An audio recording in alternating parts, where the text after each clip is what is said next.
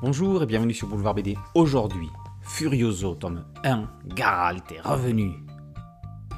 Furioso. L'origine du titre de cette série est à retrouver dans la littérature épique.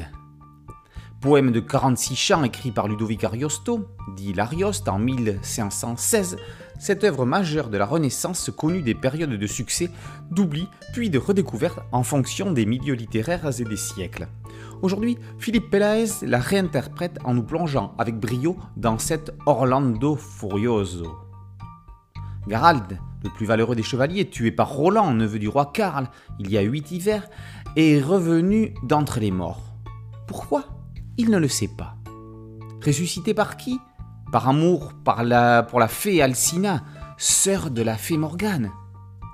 Chevauchant un magnifique hippogriffe, animal mythique, il sauve Angélique, princesse de Barna, fille de Solsan, duc de Châtellemont. Cette dernière a été condamnée par Roland à être livrée à l'orque dans la baie du tombeau.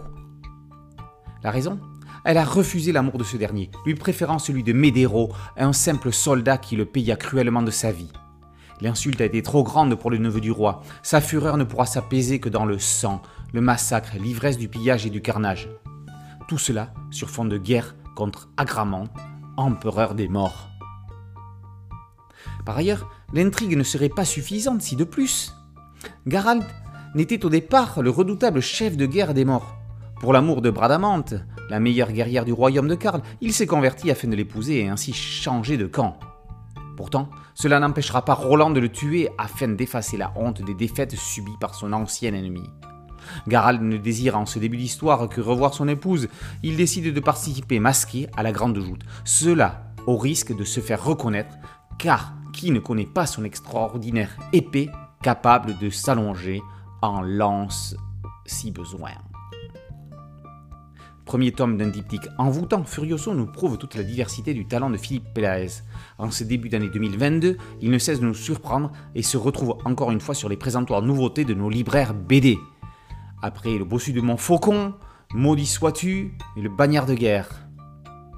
Si le poème de l'Arioste en est clairement la base, on ne peut ignorer les influences de la matière de Bretagne, légendes arthuriennes, mythologie celte et de la matière de France avec la geste du Charlemagne et de son neveu Roland. Le tout saupoudré merveilleusement de fantaisie. Un passionnant mélange de réel et d'irréel où les passions des uns viennent se fracasser contre les haines des autres l'exaltation des jalousies contre celle des rancœurs. Au travers des scènes choisies, Philippe Pelaez réussit le pari fou de recentrer les 46 chants de Orlando Furioso en un scénario cohérent d'un diptyque, soit une centaine de pages, mais rien n'y est perdu, ni l'intrigue, ou plutôt les intrigues, ni le rythme de la narration avec ses combats et ses rebondissements, ni ses personnages. Pelaez donne à ces derniers consistance, profondeur, notamment grâce à des dialogues soignés, fidèles au genre et à l'époque médiévale, si certains ont néanmoins disparu de l'œuvre initiale, car n'apportant rien au récit, les protagonistes principaux ou secondaires conservés vivent en se devant d'assouvir leurs sentiments, leurs passions, leur colère, leur rancœur. Pour donner vie à cette geste fantasmo médiéval, il fallait un trait nerveux, capable de rendre palpables les tensions, les colères, le déchaînement des sentiments ou le brasier consumant intérieurement les héros.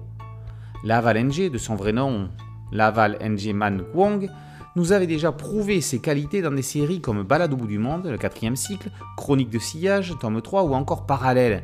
C'est avec cette dernière, en 2016, qu'il collabore pour la première fois avec Philippe Pelaez.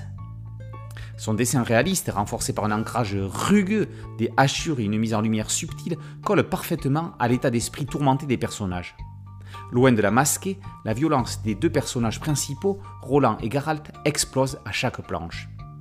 Et que dire de la structuration des planches, justement? Dynamique, dense, allant parfois jusqu'à 14 cases de taille variée et entrelacées.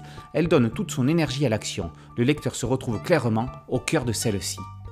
Bref, ce travail graphique soutenu avec la narration soignée de Philippe Pelaez offre à cette variante de la chanson de Roland une dimension nouvelle. Et dire qu'il faudra attendre la seconde partie pour en connaître le dénouement. Furioso, tome 1, Garalt est revenu, par Pelaez et Lavalengie, est paru aux éditions Bambou dans la collection Dracou. Merci à mon ami Thierry Ligo pour cette chronique. Boulevard BD, c'est podcast audio, une chaîne YouTube. Merci de liker, de partager et de vous abonner. A très bientôt sur Boulevard BD. Ciao